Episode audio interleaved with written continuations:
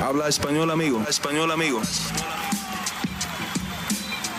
Damas y caballeros, están escuchando Hablemos MMA con Danny Segura. La división de peso pesado dentro de UFC vive tiempos inciertos. Mientras algunos buscan mantener su estatus dentro de la categoría, otros quieren subir los rankings y cambiarle el look al top de la división. ¿Qué tal a todos? Mi nombre es Dani Segura, yo soy periodista para MMA Junkie y el host aquí en Hablemos MMA. Y en este video vamos a estar analizando y dándole una previa a la cartelera de UFC Columbus. Bueno, eh, si están viendo esto en vivo o si, lo si están viendo la repetición, por favor denle un like al video, es gratis, se demoran un segundito y me ayudan muchísimo. Igualmente, si son nuevos al canal, bienvenidos y suscríbanse para tener contenido top de las artes marciales mixtas en español, entrevistas, análisis, eh, de todo, de todo aquí tenemos en el canal, ¿vale? Bueno, con eso a un lado, antes de empezar aquí con la previa de UFC Columbus, le pido una disculpa bien grande aquí a toda la gente, a toda mi gente aquí de Hablemos MMA. Eh, no di anticipación para este video, no di mucha, em, mucha propaganda que iba a estar en vivo hoy, pero la verdad es que no tenía planeado salir hoy en vivo, no tenía planeado hacer este video, pero dije, ¿por qué no? ¿Por qué no? Hay bastante de qué hablar. Hay una pelea muy, muy importante en el lado hispano. Obviamente, una de las mejores peleadores hoy día, latinas.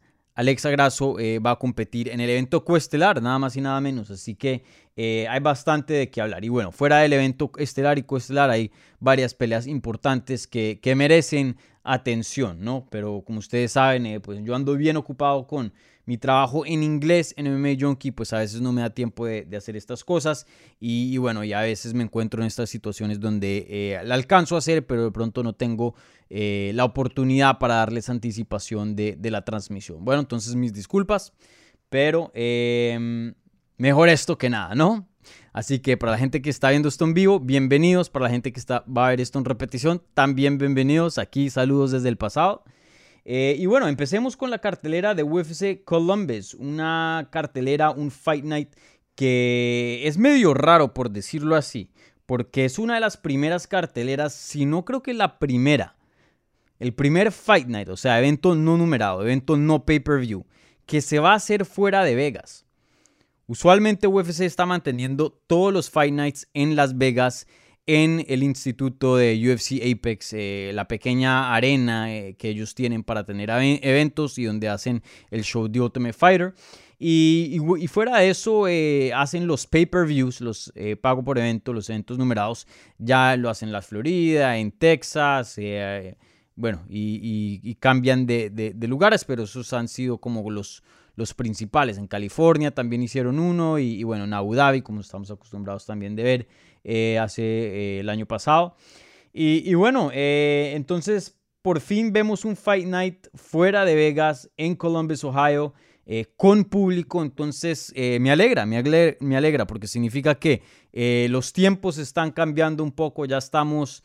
no quiero decir que estamos saliendo de la pandemia, seguimos en la pandemia y parece ser que va a venir otra ola, de acuerdo a lo que aparece en, cuanto a Europa y en China, pero bueno, por lo menos estamos llegando a algo de normalidad y vemos que UFC ya, ya se está eh, saliendo un poquito de, del caparazón, ¿no? Se está saliendo un poquito más de la rutina. Entonces, eh, una buena cartelera y, como dije, hay varias peleas aquí muy emocionantes, no solo peleas importantes, pero también peleas que simplemente son buenas, son buenas. Entonces, una muy buena cartelera que em, recomiendo a todo el mundo de ver este sábado. Bueno, sin más em, demora, empecemos con el análisis del evento estelar. Aquí voy a estar hablando del evento, eh, del, evento estelar y coestelar. Y luego más allá voy a abrir el suelo. Voy a abrir el YouTube Live Chat para que ustedes hagan preguntas y yo se las contesto. Entonces, em, sería una buena oportunidad para hacer preguntas acerca del resto de la cartera para poder tenerles aquí una previa bien, bien completica, ¿vale? Como siempre, mi gente... Eh, las preguntas que lleven una donación, un apoyo al canal, reciben prioridad, pero no exclusividad. Entonces, si de verdad quieren que les conteste una pregunta, sí o sí, pónganlas ahí en el super chat. Eh, cualquier cosita de donación pues se ayuda bastante y, siempre es bien apreciada aquí, pero como siempre, solo un like y su, suscripción y su sintonía es suficiente, ¿vale? No me deben nada más que eso. Eh, bueno, eh, empecemos con el evento estelar. Curtis Blades y Chris Dawkins encabezan esta cartelera, dos pesos pesados que hoy día se encuentran en muy buenas posiciones dentro de la división. Estamos hablando de un top 5 contra un top 10. Curtis Blades obviamente rankeado número 4, el que tiene más experiencia y, más tiempo dentro de la compañía, peleando contra Chris Dawkins que está rankeado número 9, que no hace mucho iba de, en un ascenso muy muy interesante, muy bueno dentro de la categoría, pero se topó con un peleador muy duro en Derek Lewis y, fue noqueado en el primer asalto y eso em, le dio la primera derrota dentro de la compañía, dentro de UFC y le detuvo una racha de 1, 2, 3, 4, 5 victorias. Entonces, eh, aquí Curtis, perdón, Chris Dawkins intenta regresar y, volver a entrar a lo que es una buena racha, volver a entrar a, a modo victoria, ¿no? Y dejar esa derrota atrás contra Derek Lewis. Pero le están dando una pelea muy, muy dura. Obviamente, em, Curtis Blades no es un peleador que ha peleado por el título, no es un peleador que, em, que ha sido campeón, obviamente, eh, pero un peleador que sin duda ha hecho todo menos eso, ¿no? Todo lo que se puede hacer posiblemente fuera de retar por un título, em, Curtis Blades lo ha hecho. Eh, ha llegado varias veces a estar cerquita, a una pelea de poder pelear por un cinturón, pero simplemente no ha podido, em, no ha podido meter el gol, por decirlo así, no ha podido eh, sellar el trato, no ha podido, em, sí, no ha podido conseguir esa victoria que ya le consigue una pelea de título, ¿no? Hace unos años atrás él venía de una excelente racha, una, dos, tres, cuatro victorias ganándole a muy buenos nombres como Alexio Linick, Mark Hunt, Alistair Overeem y se enfrenta con nada más y nada menos que Francis Engano. Pierde vía knockout técnico, luego monta una racha excelente también, le gana Justin Willis, a Shamil Abduramakimov, a Junior Dos Santos, Alexander Volkov y se topa con otro, em, otra muralla en Derek Lewis y pierde vía knockout. Hoy día, después de esa derrota contra Derek Lewis, consigue una muy buena victoria sobre Jairzinho Rosenstruck, que es un peleador excelente, y ahí va. Entonces, eh, sin duda ha comprobado que está entre los mejores cinco, sin duda es un peleador élite, pero no ha tenido lo suficiente para poder llegar a la cima, ¿no? Siempre se acerca, pero eh, no, no llega al top. Y, bueno, esta es una pelea muy importante en la división. No creo que aquí se va a definir el siguiente retador al título, como lo había dicho en la introducción. Estamos en tiempos muy complejos, estamos en tiempos muy inciertos en la división de peso pesado. El campeón hoy día no tiene contrato con UFC. El campeón hoy día no se lleva bien con UFC. El campeón hoy día pueda que no defienda su título y se vaya de la promoción. No se sabe. También el campeón de hoy día acaba de tener una cirugía de rodilla y no se sabe cuándo pueda regresar a un octágono en cuanto a, físicamente estar apto para pelear. Entonces hay, cosas muy inciertas. Encima de eso tienes uno de los mejores de todos los tiempos, ex campeón de, 200 de 205 libras, el mejor peleador que ha existido en la historia de peso semi completo. Y esa es una categoría que históricamente es una, me atrevería a decir que la más grande, o sea, la más famosa, la más eh, eh, la, que ha tenido más, em, por decir, fama, la que ha tenido más estrellas, ha sido esa categoría, históricamente hablando.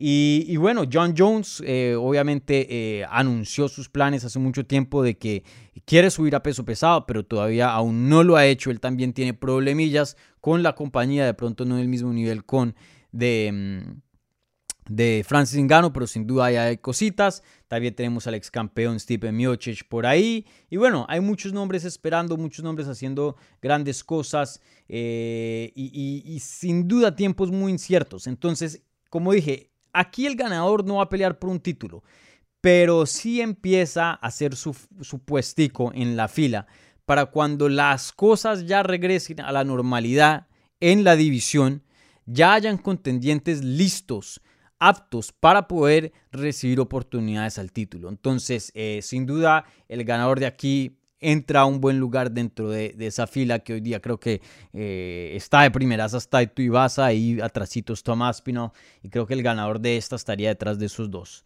Em, y bueno, ¿qué les puedo decir en cuanto a la pelea en sí? No creo que es luchador contra striker exactamente, pero sí creo que hablando de lo fuerte de cada peleador, sí pinta el striking es lo mejor de Chris Dawkins y para Curtis Blades lo mejor es la lucha. Ahora, Curtis Blades puede, eh, tiene habilidades, tiene capacidad para poder desarrollar una pelea de pie. Pero ha tenido problemas con Quijada. Y no, y no tanto Quijada, pero también se ha encontrado con peleadores que históricamente tienen un poder eh, fenomenal. ¿no? Derek Lewis, que es el que tiene más knockouts en la historia de la división, y Francis Ngannou, que es el campeón y pues pega como un tren. ¿no? Entonces, también no es que tenga una mala Quijada, pero sin duda eh, lo han noqueado. Lo han noqueado en el pasado y, eso le, le ha costado grandes oportunidades. Y, Chris Dawkins es un peleador que es un poco más nuevo, tiene un poco menos de experiencia pero un peleador que ha mostrado ser muy completo, un peleador que ha mostrado eh, ser bueno en todo y, y, a veces en el peso pesado no se ve la mejor técnica, se ven peleadores que se apoyan mucho en lo que es sus habilidades físicas y, eso puede servir por un tiempo, pero para llegar al top se necesita técnica. Y Chris Dawkins es un peleador que de pronto no es el más técnico del mundo, pero sin duda no es parte de esa categoría que simplemente es un gran atleta y, llega y gana peleas y ya. No, él sabe lo que está haciendo y, tiene habilidades en, varias áreas de, este juego. Tiene habilidades muy diversas. Físicamente no es el peleador más rápido, no es el peleador más grande, no es el peleador más ágil, eh, pero como dije, técnicamente eh, es un peleador que, que tiene bastante que ofrecer en, la categoría. Entonces, una pelea muy complicada. Yo me voy con Curtis Blades en este combate. Me parece que Curtis simplemente eh, es un peleador que tiene una lucha fenomenal, una lucha que casi que a cualquier persona lo puede controlar y dominar. A muy pocos, un Francis Ngannou, por ejemplo, no veo cómo le puede ganar en lucha. Eh, y hay varios que de pronto sí le costaría un poco, ¿no? Pero con Chris Dawkins creo que Curtis Blades tiene lo suficiente para ganarle en lucha. Y en cuanto a, pelea de pie, pues le doy la ventaja a Chris Dawkins, pero no es una ventaja igual de grande como la ventaja que tiene Curtis Blades en la lucha. Creo que eh, Curtis Blades se puede encontrar en alguna otra situación difícil, creo que puede perder algunos puntos de pie pero no creo que va a ser un pez fuera del agua. No creo que eh, Chris Dawkins le lleve una ventaja tan grande, tan bárbara que eh, va a ser una diferencia gigante. Claro, estamos hablando de peso pesado, cualquier cosa puede pasar. Eh, es una, categoría donde el, chance del golpeador se incrementa por 10. ¿no? Entonces, sin duda, Chris Dawkins es un peleador que puede ganar este combate, que tiene para ganar este combate, que no debe ser subestimado, pero si tuviera que escoger a alguien Creo que me voy con Curtis Blades. Me parece simplemente eh, un peleador con más experiencia y más habilidades para ganar esta pelea. Entonces vamos a ver, vamos a ver eh, cómo les va en este combate, pero sin duda creo que Curtis Blades cuando decía en el Día de los Medios atinaba bastante y decía, tenía, tenía una opinión muy certera, muy real de su posición y decía, yo lo único que estoy intentando, lo único que quiero hacer es mantener mi puesto. Estoy en el número 4 y aquí me quiero quedar. No me voy a poner a hablar de más, no me voy a poner de ambicioso, no me voy a poner de iluso y decir que esta pelea y me merezco la próxima pelea por el título o algo así, no. Yo lo único que quiero hacer es mantener mi lugar y ya. Y creo que eso es lo que va a hacer en, esta pelea. Entonces, em, vamos a ver. Bueno, la gente que está viendo esto en vivo, les recuerdo, por favor, em, de, si quieren eh, preguntar algo aquí en esta previa, pónganla ahí en el YouTube Live Chat y yo se las voy a contestar después de que termine eh, analizando el evento coestelar. ¿Vale? Igualmente, em, un like al video, suscríbanse, por favor. Si les nace poner algo ahí en el super chat, eh, pueden poner ahí y, bueno, siempre es apreciado cualquier, eh, cualquier donación o, apoyo. Bueno, hablando del evento coestelar, una pelea de las 125 libras en el lado de las mujeres. Joanne Wood la escocesa pelea contra la mexicana Alexa Grasso, un combate que es importante para la división de las 125 libras. Y, creo que la historia de, este combate, Creo que el enfoque de esta pelea en cuanto a... Sí, en cuanto a historia, en cuanto a importancia, más allá de, de lo técnico, es Alexa Grasso. Joanne Wood ha tenido su tiempo, Joanne Wood ha sido contendiente por mucho tiempo, ha tenido sus oportunidades para hacer algo dentro de la división y retar por un título y no lo ha podido hacer, no se le ha podido cumplir a ella. Y bueno, hoy con 35 años de edad, ya casada, em, no estoy diciendo que está en las últimas, pero el futuro no se le ve tan prometedor como se le ve a Alexa Grasso, una peleadora que apenas tiene 28 años de edad una peleadora que eh, está invicta desde que subió a la categoría, las 125 libras. Una peleadora que está mostrando diferentes aspectos de su juego y sin duda ha tenido una mejoría muy buena en estos últimos años. Y una peleadora que está en ascenso, una peleadora que em, hoy día no creo que las personas estén diciendo, ojo, ojo, esta es la que le va a ganar a Valentina Shevchenko pero sin duda creo que es una peleadora interesante en cuanto a, una posible retadora al título, ¿no? Si vemos a la división de las 125 libras, una división que se ha vuelto un poco repetitiva. ¿Por qué? Porque la campeona Valentina Shevchenko es tan buena, tan dominante, que simplemente le pasa por encima a cualquiera. A cualquiera que le mande va a ser una favorita inmensa y le va a ganar con facilidad. Eso es lo que estamos acostumbrados de ver en esta categoría. Sin duda, si Alexa Grasso llegara a una posición en el futuro donde peleara con Valentina Shevchenko, pues obviamente no va a ser la favorita. Obviamente la favorita va a ser Valentina Shevchenko y por bastante. Pero creo que si estamos hablando con gente eh, hardcore, como se dice en inglés, a los hardcore fans, a los fans de verdad, eh, a la gente que sabe de este deporte, creo que Alexa Grasso como retadora sí ofrece algo distinto y, te da un, saborcito, una anticipación un poco distinta que a las otras peleadoras. A las otras peleadoras simplemente es una defensa más de título para Valentina Shevchenko. Creo que con Alexa Grasso, con lo que nos encontramos aquí, es una peleadora que em, sin duda no va a ser la favorita. Sin duda, eh, muchas personas van a pensar, y, cuando se haga ese combate, si es que se hace, eh, que probablemente va a perder, pero una peleadora que te da un nuevo look, una peleadora que es muy técnica, una peleadora que tiene un golpe grande, una peleadora que tiene habilidades físicas, una peleadora que está mejorando bastante y una peleadora que eh, es muy técnica, o sea, de, los retos más técnicos que le puedes ofrecer a Valentina Shevchenko dentro de la edición de las 125 libras, Alexa Grasso es una de las top. Entonces, em, y como dije, una peleadora joven, una peleadora en ascenso, entonces, quién sabe si esta conversación cambia en un año o dos años eh, al transcurso que vemos sus otros desempeños. De pronto sí se vuelve una amenaza al título y decimos, ok, esta es la que le va a quitar el título a Valentina Shevchenko. Recuerden, Valentina Shevchenko también es de otra generación y, no es que esté vieja, pero pues sí es mayor que Alexa Grasso y sí ha estado en el top por mucho tiempo y, en algún punto va a tener un bajón, en algún punto va a tener un bajón físico, un bajón como atleta. Eso es simplemente eh, natural, lo normal que se ve en todos los deportes. Entonces, eh, ahí es cuando los prospectos a veces llegan a alcanzar a, estas, a estos peleadores tan grandes como Valentina Shevchenko. Entonces, creo que esta es la historia de este combate. ¿Qué tanto puede evolucionar el exagraso? ¿Qué tanto nos puede mostrar para eh, creer que de pronto em, pueda que sea una amenaza grande a la campeona? Sin duda, hoy día, por lo menos, eh, pinta ser una de las mejores peleas, en mi opinión, que le puedes dar a Valentina Shevchenko. Una de las peleas más competitivas que le, puedes dar en la división a la campeona es la mexicana Alexa Grasso.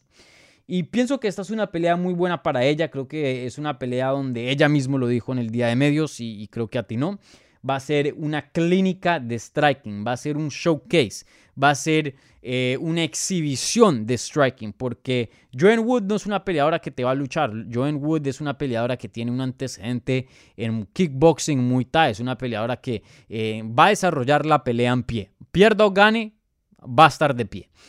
y teniendo en cuenta el estilo de Valentina Shevchenko, que mm, claro, ella tiene sus misiones, ella puede luchar también, pero sin duda se destaca por lo del striking.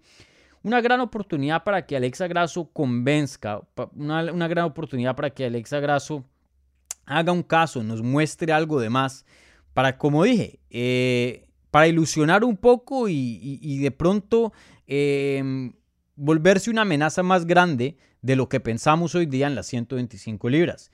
Eh, entonces un combate excelente. Para mí, para mí, esta es una de las peleas más fáciles de predecir dentro de la categoría. Ahora, no estoy diciendo que es una pelea fácil, pero creo que si Alexa Grasso está saludable, se toma esta pelea en serio, no veo cómo Joven Wood le gane. Claro, hay lesiones a veces que nosotros no nos enteramos, sino hasta después del combate. Eh, hay simplemente días, noches donde los peleadores no se sienten eh, como sí mismos y, no tienen buenos desempeños. Viceversa, el oponente eh, viene de una mala racha, de un mal estado y de la nada se meten a la máquina del tiempo y llegan como si estuvieran en su prime. Esas cosas pueden pasar, pero teniendo en cuenta que nada abnormal pase, Alexa Grasso debe ganar este combate cómodamente. Alexa Grasso, eh, como dije, 28 años de edad, eh, físicamente es fuerte, es ágil, es rápida, técnicamente es increíble en el boxeo, un boxeo, pero boxeo para, para chuparse los dedos, por decirlo así, un boxeo, pero espectacular, muy, muy técnico, muy agresivo, eh, también puede hacer counter, una peleadora con un buen volumen, con una buena golpeada también, y un boxeo mexicano puro, un boxeo muy, muy lindo. Entonces, eh, está, en un buen momento y, como dije, Joan Wood con 35 años de edad no está en su mejor momento de su carrera, tiene dos derrotas consecutivas, solo tiene una victoria en sus últimos cuatro combates, ya que está 1 y 3, y ya con 35 años de edad se casó, y no estoy diciendo que las mujeres casadas no, no pueden tener carreras exitosas ni nada de eso, no me, no me malentiendan. Pero no es una peleadora jovencita como Alexa Grasso, que está hambrienta, em, que está en ascenso. Eh, Joan Wood ya, ya, ya, tiene otras cosas en su vida, ya ha hecho todo lo que ha hecho, ya tiene 35 años de edad, ya ha estado en la compañía por mucho tiempo, no ha podido sumar una racha suficientemente buena para que eh, pueda llegar a una pelea de título. Aunque bueno, le habían dado una pelea de título en algún punto, pero Valentina Shevchenko se lesionó, peleó contra Jennifer Mae y perdió. Pero bueno, ustedes entienden mi punto. Em, entonces hoy día creo que Joan Wood la cogemos en, un momento relativamente complicado en su carrera y, Alexa Grasso es totalmente lo opuesto. Entonces, sin más alargue, creo que va a ganar Alexa Grasso y creo que va a ganar muy cómodamente. Joan Wood es una peleadora dura de sacar, pero Creo que Alexa tiene las habilidades para conseguir un knockout o un TKO. Y, si se va a decisión, veo una 30-27 para Alexa Grasso. Creo que va a ser una pelea muy, muy dominante y, se ha estado evolucionando, su, juego. Y creo que sí, por ahí ha estado entrenando con Lupi Godínez. Lupi Godínez tiene una lucha excelente. Eh, y eso es algo que en el pasado de pronto le ha faltado un poquito a Alexa.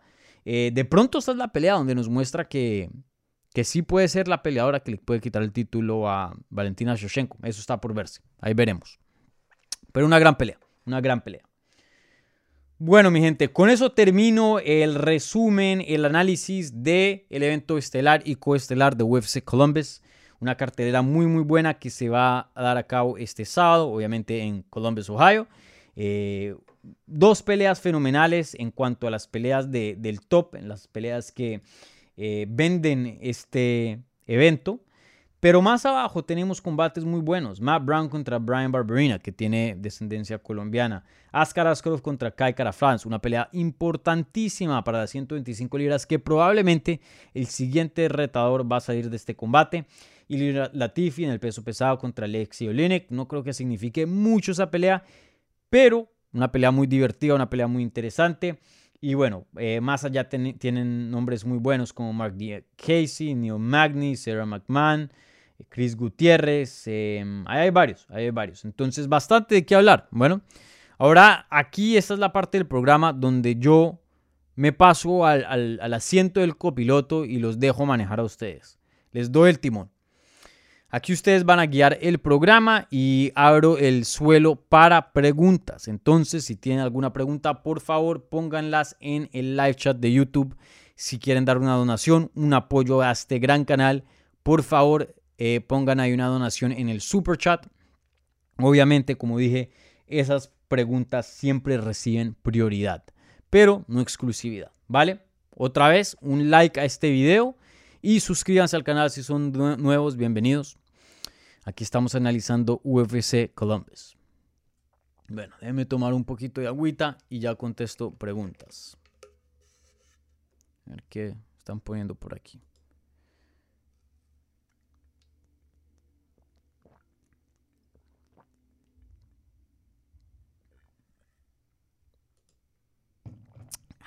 Bueno, para la gente de, podcast que está escuchando solo esto en audio me debe odiar. Silencio y luego un luego sonidos de estar tomando algún líquido. Agua, agua, hidratándome mi gente. Yo hablo mucho y necesito el agüita. Bueno, empezando con las preguntas. HDMI Ax dice, Dani, buenas noches. Muy buenas, HDMI Ax. ¿Crees que Kai pueda detener el sambo del ruso? Obviamente hablando de, esta pelea entre Askar Askarov y Kai Kara France. Un combate muy muy bueno. Eh, como dije, el ganador de aquí yo creo que va a ser el siguiente retador al título.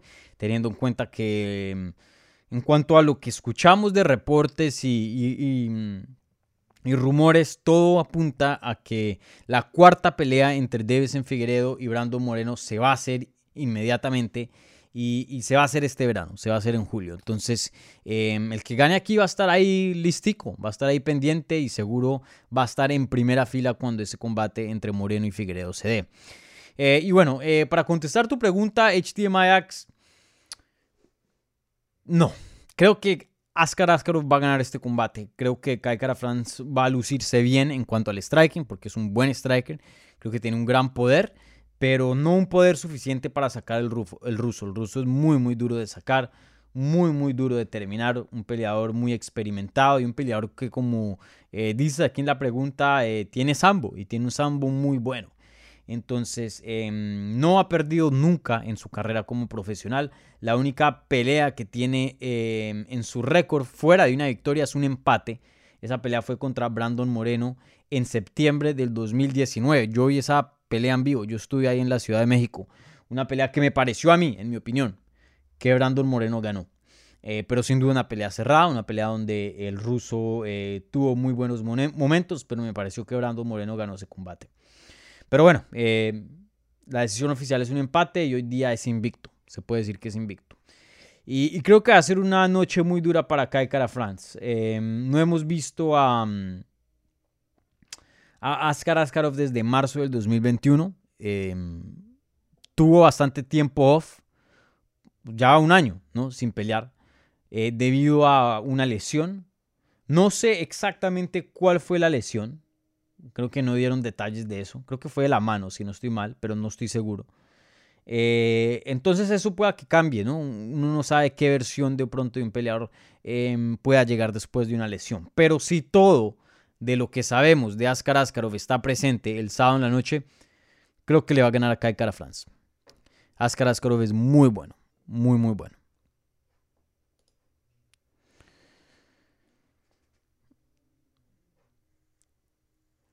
Juan José Mendoza.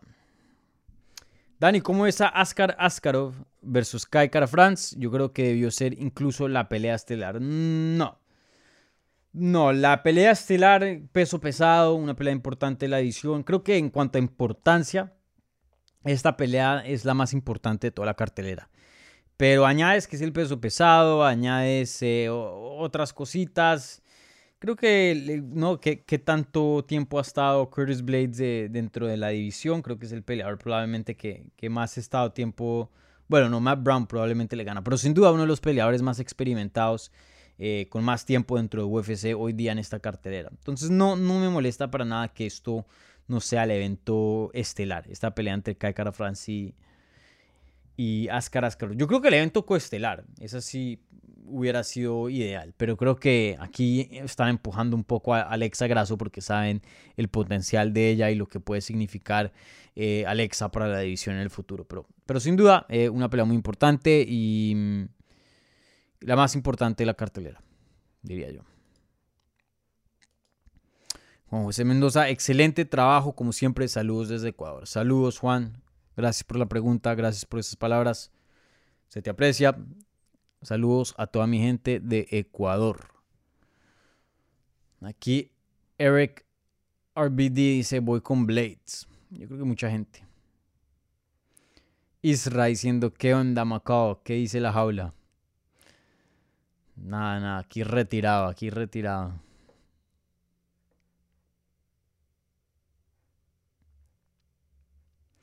Fernando Lago, saludos desde Bolivia. Saludos, Fernando, saludos. Aquí iban haciendo una pregunta acerca de Bellator y de Fedor, por favor. Guarden eso para Hablemos Live, que el, episodio número 9 será la siguiente semana. Esta semana no tuve tiempo para hacer una edición de Hablemos Live, pero la siguiente sí, sí voy a tener tiempo. Pero sí, eh, todas las preguntas aquí eh, manténganlas eh, enfocadas en lo que es UFC Columbus.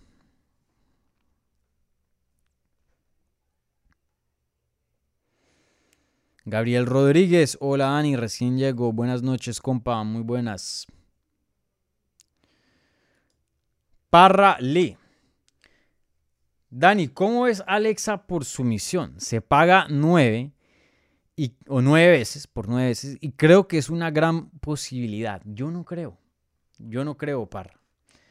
Yo no creo, Mr. Parra. No creo que es una gran posibilidad. Veamos el récord de Alexa Grasso. Ella tiene 16 eh, peleas en su carrera como peleadora profesional.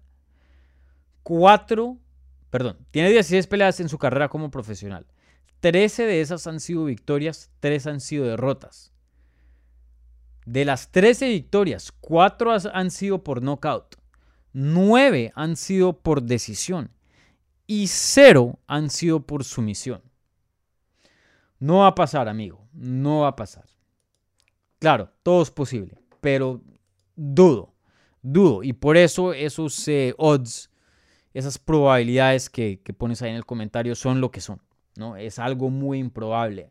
Y teniendo en cuenta el récord de, de Joan Calderwood, tiene, bueno, siete derrotas y nada más ha sido sometida cuatro veces, que pues es un número eh, no el más alto, pero sin duda, pues ha tenido sus carencias en, el suelo. Fácil decir eso debido a las cuatro sumisiones, eh, cuatro derrotas por sumisiones. Pero pues bueno, la, ha sometido peleadoras muy duras. Estamos hablando de Tayla Santos, estamos hablando de Jennifer Maya, estamos hablando de, bueno, Marina Moros, no es que sea la, mejor grappler. Pero bueno, eh, no, no creo. No creo que Alexa consiga esto por sumisión. Como les dije, va a ser un knockout o TKO tipo segundo round o bien adentro, bien tarde en el primero. O creo que em, una decisión, una de las dos. Una decisión muy dominante para Alexa Grasso, una de las dos, pero no veo sumisión. Qué pena por dañarte ahí tus sueños, pero no, no pierdas tu plata. Eso dudo que vaya a pasar.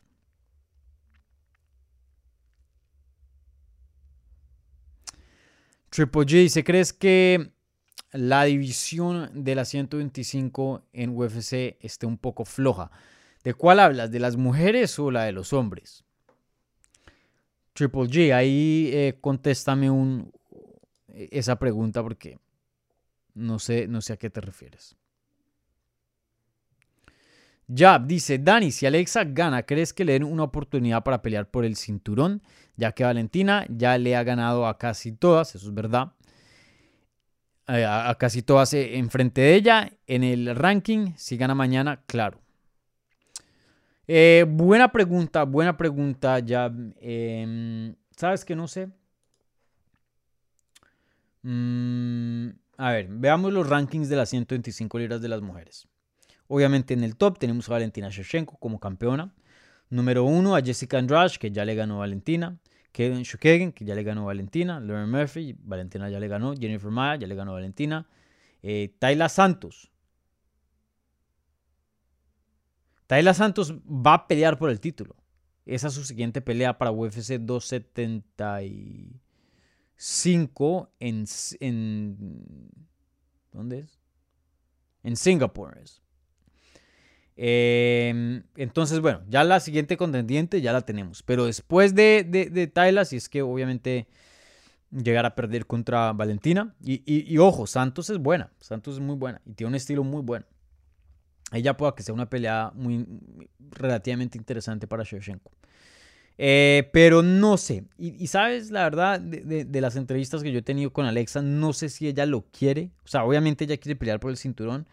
Em, sería un gran honor, un gran paso para su carrera, sin duda. No creo que le tiene miedo a Shevchenko. Pero creo que busca un poco más de experiencia de lo que yo pienso. Eh, la última vez que yo hablé con ella fue en verano del año pasado. Eh, la intenté entrevistar para esta ocasión, esta cartelera, y no se pudo. Em, pero lo que ella me decía hace un tiempo atrás, me decía es que, mira, yo soy nueva en 125, todavía me tengo que acoplar de esto, lo otro, todavía estoy evolucionando.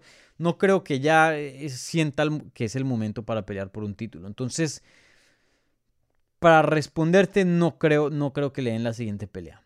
Em, no creo que le den esa pelea. Por ahí hay Casey O'Neill que está en ascenso. Quién sabe qué, puede hacer. Eh, hace poco anunciaron que va a pelear contra Jessica Ay. Entonces, si gana ahí, de pronto ella puede ser la siguiente. No sé. Alexa Grasso está cerca, sin duda. Está cerca. Creo que hay un chance que después de esta pelea sí pelee por el título, pero creo que le falta una más. creo que ya va a querer una más. En mi opinión. Tattoo Emo Forever. Dani, ya sabes por qué no hacen los embedded en español. Eh, sabes que no sé, eh, tuve una conversación acerca de esto la última vez que ustedes me preguntaron con alguien que trabaja para UFC Español.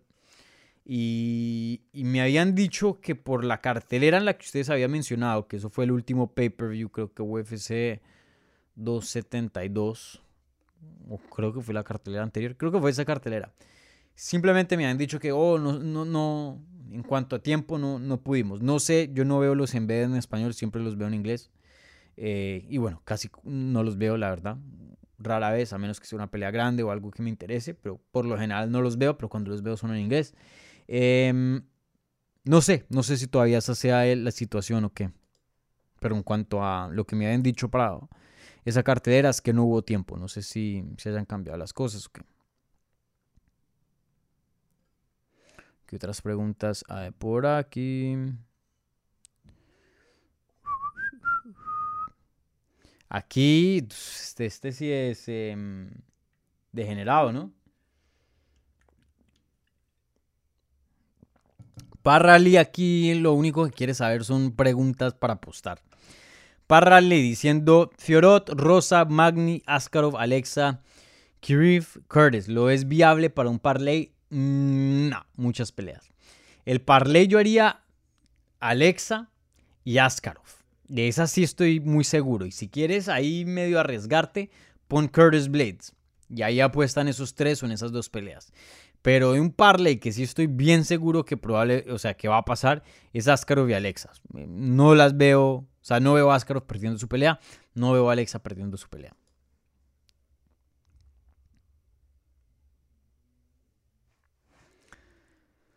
Ricardo Gles, estamos en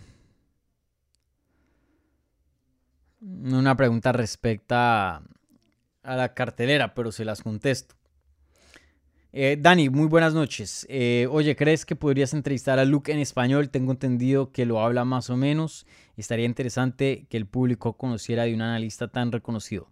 ¿Cómo es? Yo le he dicho, yo le he dicho mil veces, brother, aprende español. Él sabe un poquito de español, entiende bastante, pero para tener una conversación acerca de las artes marciales mixtas o algo de análisis, él no creo que está ahí, pues, por lo que él me dice. Y yo le he dicho, y hoy día, pues, él, tiene una hija, ¿no? Eh, eh, y, y, ella está aprendiendo el español, porque ella tiene como tres años, algo así. Ella es chiquitica. Yo le dije, péguesele a ella, o sea, aprenda todo lo que ella aprende. Intente mantenerse al mismo nivel de ella, ¿no? Em, y no lo digo como insulto, ¿no? Los niños aprenden idiomas rápidamente y entonces yo le digo eso, ¿no? Y, le digo, aquí bienvenido al canal cuando, cuando quiera, pero no, no creo que sepa lo suficiente para, para tener aquí una entrevista en el canal con Luke.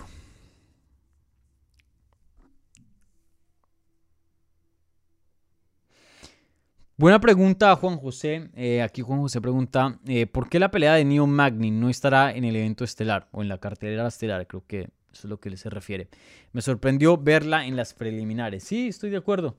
Em, no sé, la verdad no sé. Max Griffin es un peleador bueno y emocionante. New Magny, un peleador bueno, emocionante, importante para las 170 libras. Esta pelea no, no es por contendiente al título, pero es una pelea que tiene peso dentro de la categoría. Eh, para mí que esa hubiera reemplazado a la de Mark Diakesi contra eh, Borshev. Eh, y sea la que abre la cartelera estelar. Pero no sé, buena pregunta. De todas maneras, todo esto es en ESPN Plus. Si fuera televisión o, cambia de televisión a pay-per-view, etcétera, el orden de las peleas importa un poquito más.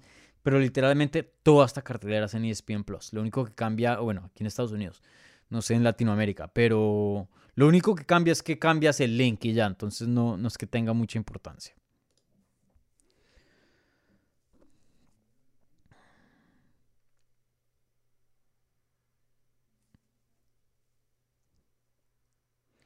No, Parra, no pierdas tu plata. Lo digo porque Alexa está trabajando en la lucha y en el jiu-jitsu. Ha estado cerca de someter en sus últimas peleas. No estoy diciendo que Alexa no sepa jiu-jitsu, claro que lo sabe. Que el coach de ella, jiu-jitsu, Diego López, es un jiu-jitsero fenomenal eh, y, está trayendo a Low Gym un, jiu-jitsu de alto nivel. También tiene un, coach de lucha muy bueno con em, Carlos, Carlos Arana, creo que se llama. Eh, sin duda, tiene un grappling bueno, pero lo, o sea, lo de ella es el striking. No, no va a pasar. Parra, no pierdas tu plata. Te, estoy, te advertí acá en el canal. No pierdas tu plata. Ese Parra lo que quiere es desperdiciar plata. Ese Parra, quién sabe en qué trabaja ese man, pero lo que tiene es plata. Más bien dejan el super chat, brother. Dejan el super chat. Deja de perder plata y pon ahí en, en el super chat algo. ¿Qué más hay por aquí? Bueno, eh, Ya, aquí, ¿por qué crees que nadie habla de Blades a pesar de ser número 4? ¿Por su estilo? Sí, varias cosas. Varias cosas. Es. Em,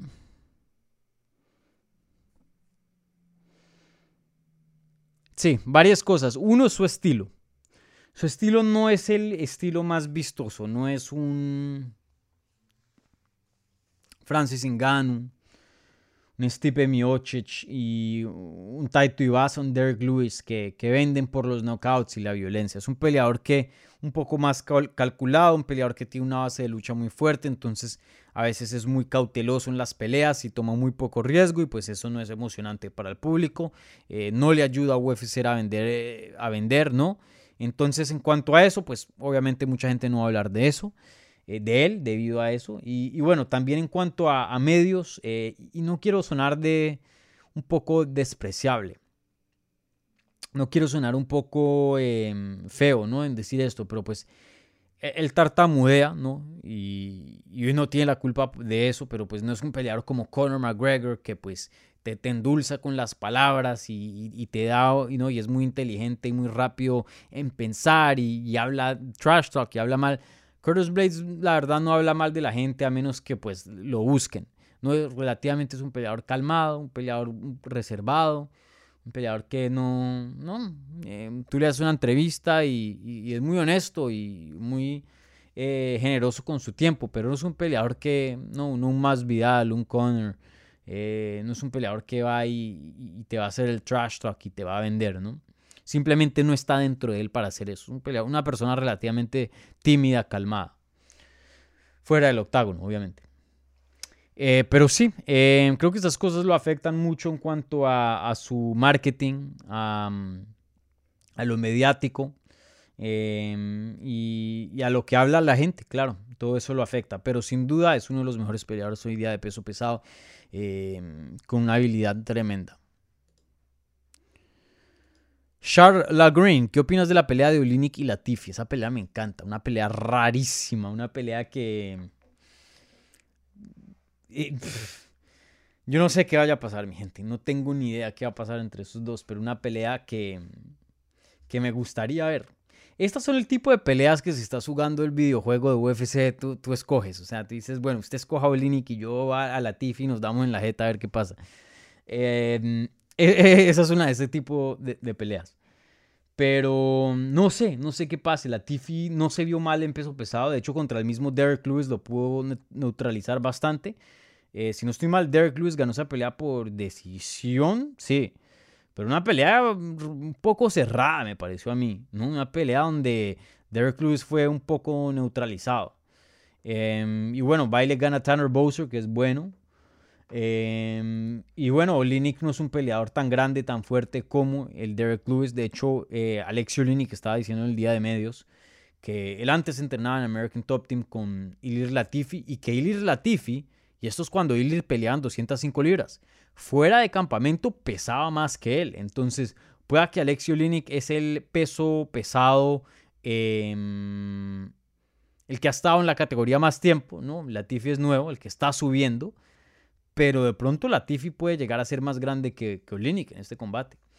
Va a ser interesante porque Latifi tiene una lucha increíble, muy muy buena y es muy fuerte y le gusta el grappling, pero Olinik, eh, tiene sorpresas en el suelo, es un peleador, un veterano que, sabe mucha triquiñuela, y no digo triquiñuela de, malo y de sucio, pero de, de mañoso, de mañoso, y no lo digo de malo, pero de, de peleador viejo, experimentado, que, se la sabe hacer y, te saca un truco de la nada y, ¿no? Em,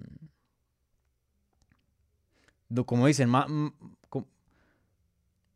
más, vale, más vale el diablo por viejo que por diablo, algo así es el dicho, ni me acuerdo muy bien. Como más malo el diablo por viejo que por, que por ser diablo, no sé, ni me acuerdo. Pero es un dicho así. Eh, entonces una pelea complicada, una pelea donde mm, no sé qué decir, la verdad, una pelea no te, no, te sabría decir quién, quién va a ganar este combate. Yo me iría con Latifi porque es más joven, parece estar más en su prime, pero he dicho eso varias veces en el pasado con Olinik, con otros oponentes muy buenos y Olinik bailes gana. Entonces, no sé. Em, me voy con Latifi, pero ah, una pelea difícil de predecir, amigo. Difícil de predecir.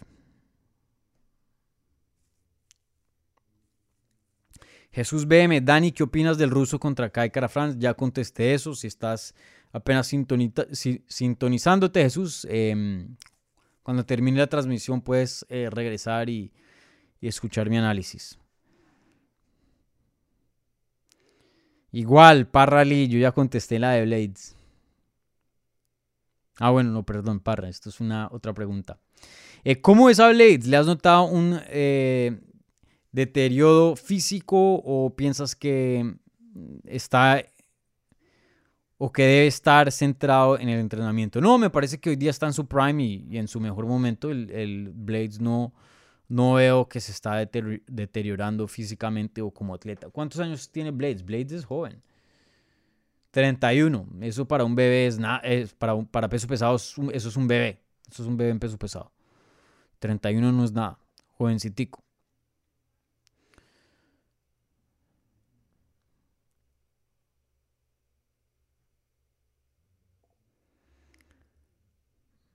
¿Qué más hay por aquí? Lichal Scott. Saludos. Un, shout out a, Lichal. Eh, tuve una entrevista con él. Me entrevistó en su canal hace un tiempo.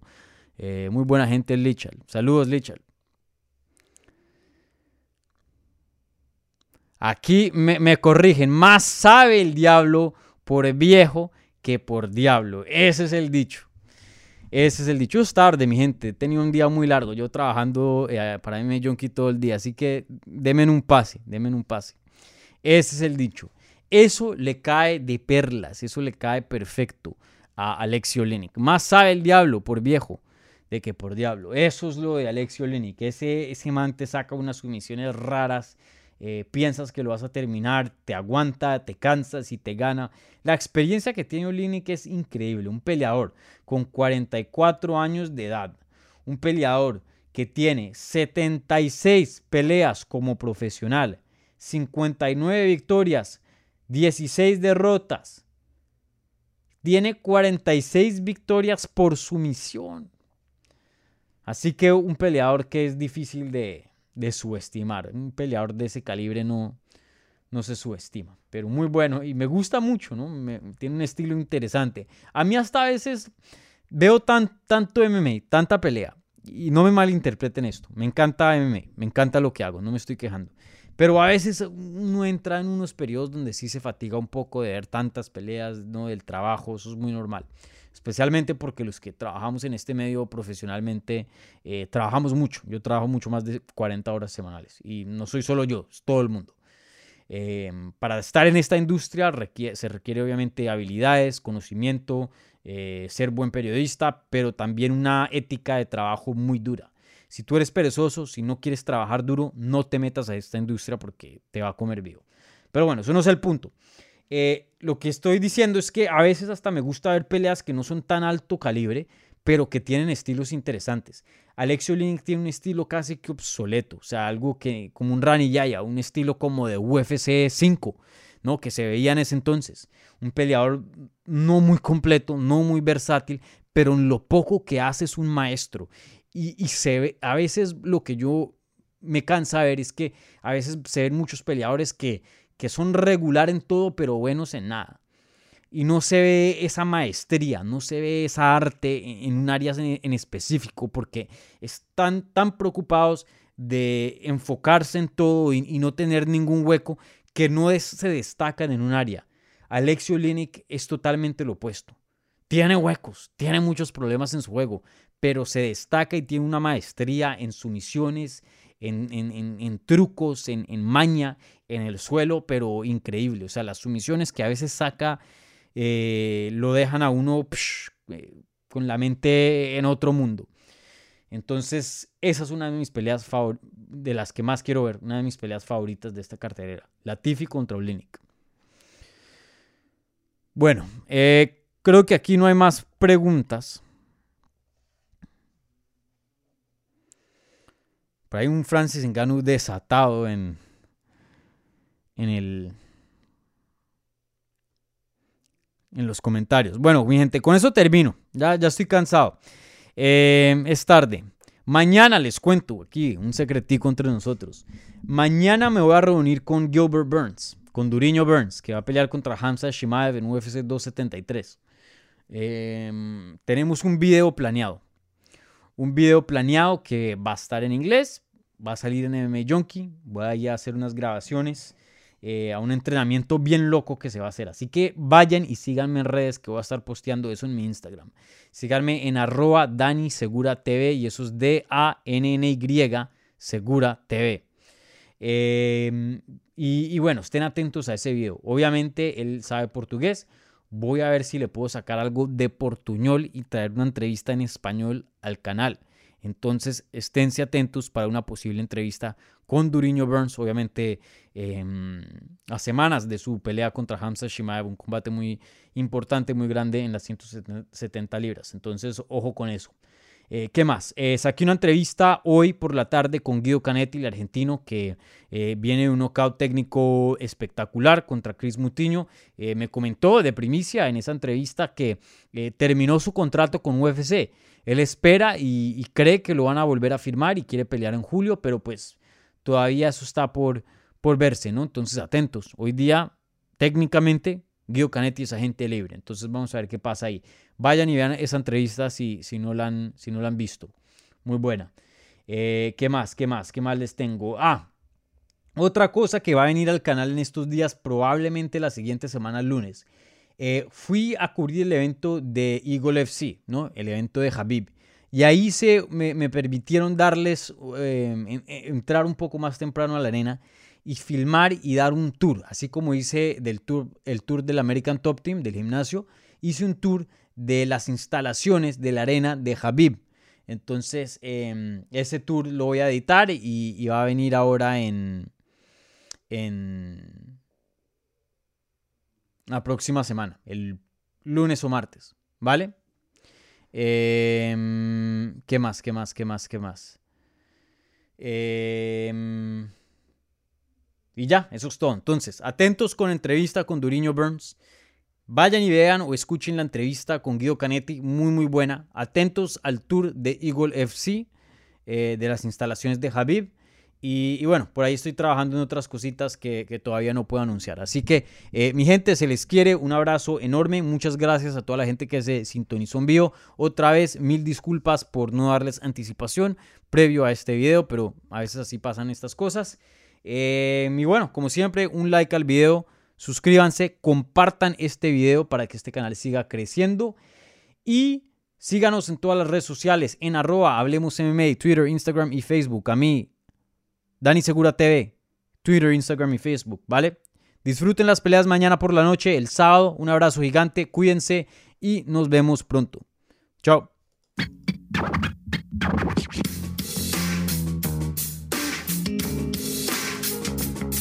Gracias por escuchar Hablemos MMA.